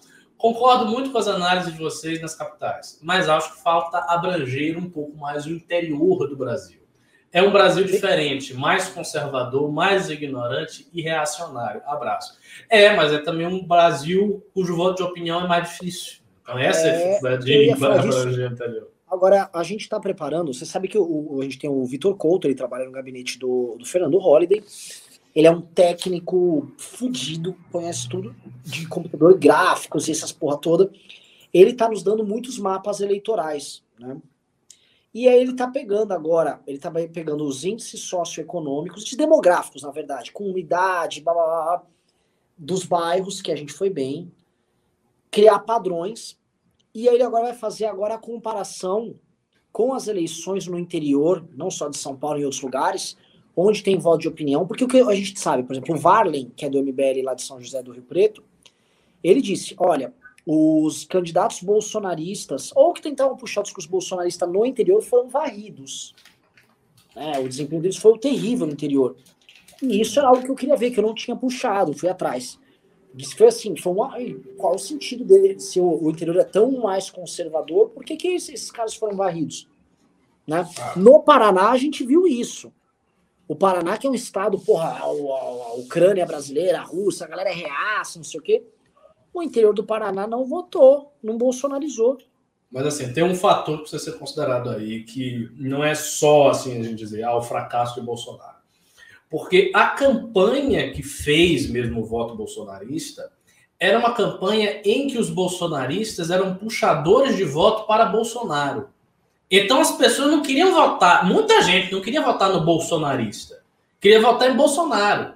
E votava no bolsonarista assim por tabela, né? Ah, a cara desse cara tá aí toda hora com o Bolsonaro, vou votar porque ele tá com o Bolsonaro. Como não teve Bolsonaro, Bolsonaro ter eleito, não teve essa sinergia. E essas pessoas não tinham história nenhuma, elas tinham só a questão do Bolsonaro. Não tinha Bolsonaro. Então, elas ficaram a ver navios. Isso independente do fato do bolsonarismo estar caindo. É, é, mas assim, mas isso, isso é. Bom, vamos continuar, porque senão a gente vai, vai longe. vamos lá. É, Jefferson Rafael, cinco reais. Dadas passadas. Ah, o, o, resto do Pimba, né? Dadas passadas de pano com a esquerda, vocês não acham que o politicamente correto se torna discurso para convertidos? Não, não acho que o politicamente correto é discurso para convertidos. Eu acho que o politicamente correto é a nova moral do mundo. Nada mais, nada menos do que isso. É um negócio feito para substituir a moral cristã. Né? Não é uma coisa pequenininha, assim, ah, um discurso convertido. Não. Até porque você tem que levar em consideração, consideração o seguinte: a dinâmica histórica ela é progressista no sentido de Muita coisa que hoje a gente encara como politicamente correto e sem sentido, daqui a 30 anos vai ser norma. Entendeu? Então, com o tempo, a, acaba acontecendo isso aí, né? Se não tiver uma reação conservadora muito poderosa que não surgiu ainda no horizonte, eu acho que não. Acho que politicamente correto está aí para ser a moral do mundo. Uh, José Renato doou 5 euros. Pavinato, você como advogado poderia ser assessor do Rubinho. Não acha que é uma possibilidade a se pensar? Com certeza agregaria valor no mandato. Renan, Paulo. quer falar alguma coisa? A gente já conversou. Na, na, nós vamos ter a liderança do, do, Patriota, nós vamos ter esse trabalho árduo com, com o plano diretor. E sim, há planos de, de eu estar junto com a nossa bancada. Afinal de contas, repito aqui o que eu já disse, nós continuamos sendo um time, nós vamos continuar lutando pelas propostas que nós fizemos em São Paulo. Nós não vamos deixar as nossas ideias morrerem, porque nós não ganhamos a eleição majoritária. Nós vamos batalhar na Câmara Municipal para fazer valer o nosso projeto para São Paulo. Ah, vamos lá. Paulo Jorge, dou 5 reais. Não vou pimbar, não. MBL incentivando as crianças a fumarem. É de mentira. MBL São Caetano. É de mentira. Aqui é tudo lúdico. É... A internet é lúdica. Vocês não sabem o que é verdade, o que é mentira. É tudo lúdico. Rodolfo Brandão dou 5 reais, não falou nada. Nome em branco dou 10 reais. 1. Um, Pavinato sóbrio não tem graça. 2. No que o MBL ainda está falhando na comunicação com o público LGBT. Holliday foi eleito e reeleito por héteros, brancos, gays não votam nele. Sorte do Holliday. Sorte do Holliday. É, mas é, no que está falhando na comunicação, você acha que está falhando? É um trabalho. Olha, veja bem, a gente tem aqui, vamos lá, quase 40 anos da esquerda dominando a pauta LGBT. Eu peguei a pauta LGBT e levei para a direita há 15 anos atrás. É um tempo muito menor e é um trabalho é um trabalho de fazer um pensamento de duas gerações. Depois a gente aumentou a velocidade nesse trabalho para mostrar que o público LGBTQIA+, tem mais que a diversidade tem mais a ver com a liberdade do liberal do que com a igualdade do progressista. E isso está rendendo frutos. Isso é uma coisa que vai crescendo aos poucos. E isso está acontecendo.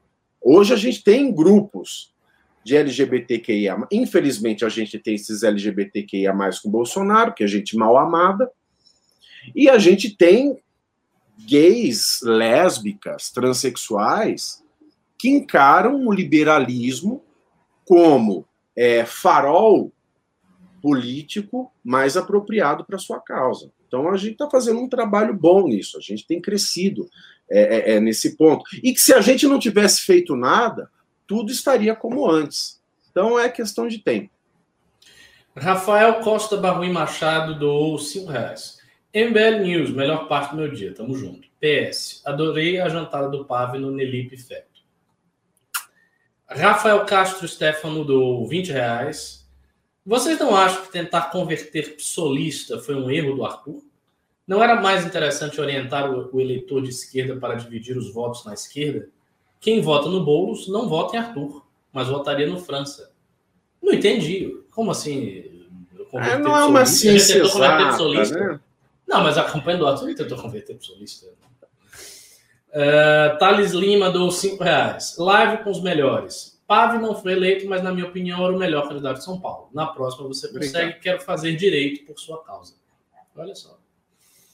Uh, Leandro Gaviniedo ou 100 reais, uau, embaixo. A fala do Ricardo traz uma luz sobre o problema que fez a direita chilena ruir. Outra coisa, o conceito de racismo estrutural é essencialmente político e eles realmente estão jogando de forma perigosíssima. Exato. É, exatamente. Uh, ah, e, e, falar só, agregando, não só agora o Chile, né? Vocês já viram aí que na Guatemala o bicho pegou também.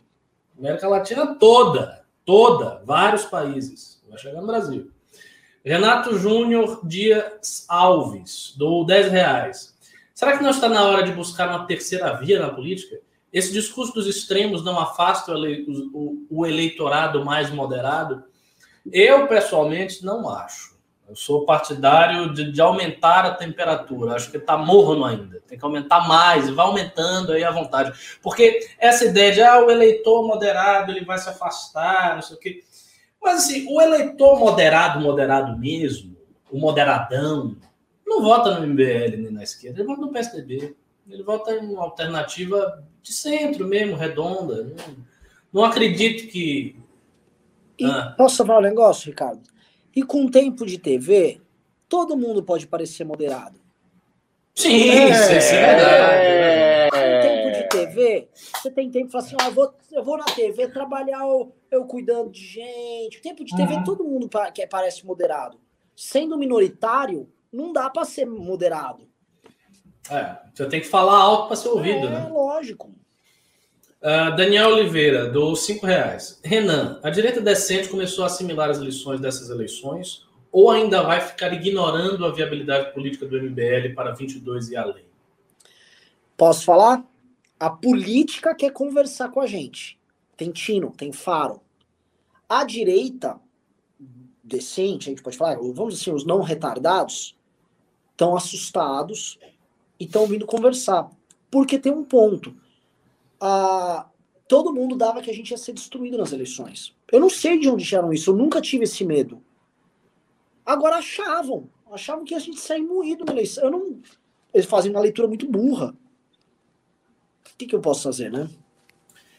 Brasil limpinho dos 5 reais. Bolsonaro tem 37% de ótimo e bom, 34% de ruim e péssimo vai derreter em 2021. Tem uma avenida para o centro-direita? Moro Mourão 2022? Não, Moro Mourão não, não seria chapa 2022. É, tem que ver, né? Tem que ver, eu acho que vai ser necessário criar alguma alternativa aí. E, sinceramente, a depender da situação, o que for foi. Não acho que a gente vai estar em posição de exigir muito dessa alternativa, não. Ah, doutora Priscila Gonçalves, do 20 reais. Pelo meu time preferido, Pave Presidente. Ah, obrigado. Muito, Je... muito obrigado. Jefferson Rafael deu 5 reais. O que queria perguntar era se o politicamente correto não se tornaria discurso para convertidos, já que é parcial. Não, eu não acho. Eu volto a dizer, eu acho que o politicamente correto tem toda a capacidade de substituir a moral tradicional. As pessoas passarem é ele não é parcial. A aplicação dele tem sido parcial. É essa a questão. Não, e vai continuar é. sendo. Mas, mas não por isso. Mas, veja, você consegue. Porque as pessoas têm mais ou menos a ideia de que ah, você não consegue estabelecer consensos com coisas muito irracionais. Não, você consegue estabelecer consensos com coisas muito irracionais e muito absurdas. Você não tem noção de como a mente humana é flexível. Ela acredita em coisas que você nem, nem imagina. Não acreditar no nazismo? E aí? Gabriel Filete, dou cinco reais. Boa noite. Caso Boulos ganhe, há chances dele quebrar São Paulo? Caso Arthur fosse eleito governador, qual seria a relação entre ele e Boulos? Abraço. A primeira parte eu respondo. Caso Boulos ganhe, há chances de ele quebrar São Paulo se a Câmara de Vereadores for bunda. Mas a Câmara de Vereadores não vai ser bunda. Nós não vamos deixar que isso aconteça. Nós temos uma força que nós não tínhamos hoje, a partir de 1 de janeiro de 2021, dentro da Câmara de Vereadores. E enquanto nós estivermos lá, nós vamos fazer absolutamente tudo para que Bolos, Deus me livre, caso ganhe, não quebre São Paulo. Segunda parte da pergunta. Bem, não sei. Renan, só... você conhece melhor o Arthur. O que, que o Arthur faria num governo Boulos? Se, que é, não, se ele fosse, se ele fosse governador. Qual seria a relação dele com o Boulos? No mínimo engraçado. assim, é, Veja aí na bola de cristal. Seria a melhor das relações, bem de longe, né? porque eles seriam, são, seriam antagonistas políticos e o, o, Arthur, obviamente, iria atrapalhar qualquer projeto de poder vindo da Prefeitura de São Paulo. Ao mesmo tempo, sabendo que existe uma simbiose entre governo estadual e municipal, ele ia ter que entregar bons serviços. A Polícia Militar ia ter que trabalhar bem aqui em São Paulo, ainda mais porque ela estaria sendo sabotada pela própria Prefeitura da cidade, né? Os serviços de educação e saúde, o Boulos ia trabalhar, imagina, junto com os sindicatos para atrapalhar a gestão Arthur, ia ser um pega para capar. Eu acho que. É, porque o PSOL saberia jogar. O PSOL, antes do Arthur querer se posicionar, o PSOL ia já estar posicionado. Então, seria, seria feia a briga. Último pimba da noite. É, Salomão Machado doou 5 reais. Boa noite. Doando aqui só para dizer que o trabalho de vocês é top. O Arthur é voluntário para governador? Óbvio. Já dá para cravar, é sim. Arthur, é, Arthur, o Arthur tem que vir para governador. Uh, mais um, é, é, mais um aqui, chegou agora. É, Brasil Limpinho do cinco reais. Voltando, sou de Curitiba. Já está havendo conversa aqui entre Moro e Mourão nos bastidores. É, eu acho, eu acho estranho. Horrorosa. Não, é, não, não vejo é aquela música, né, potencial do, do nisso aí, não. Eu... Horrorosa. É, bom, acabou. Acabou. Pessoal, programa maravilhoso. Não sei qual foi a audiência. Foi boa porque é o seguinte, né? É, o número de likes foi muito bom. Só para terminar aqui, quero saber quantos likes deu. Deixem like agora na live. Tem 1.500 likes. 1.500 likes, que é live de 1.700, 1.800 pessoas. Não tem sentido. É, não sei. Então, por favor, deixem seu like na live para a gente encerrar aqui. Pave, beijos e abraços. Ricardo, beijos e abraços para todos que estamos assistindo. Tá mais, e, para quem for do MBL é, Academia, daqui a 10 minutos minha aula, viu? 10 minutos. E veja aí, 8, mas vou dar 10 agenda. O mestre Cuca, veja sua agenda na sexta e depois a gente se fala. Fechou. Até mais, galera. Falou.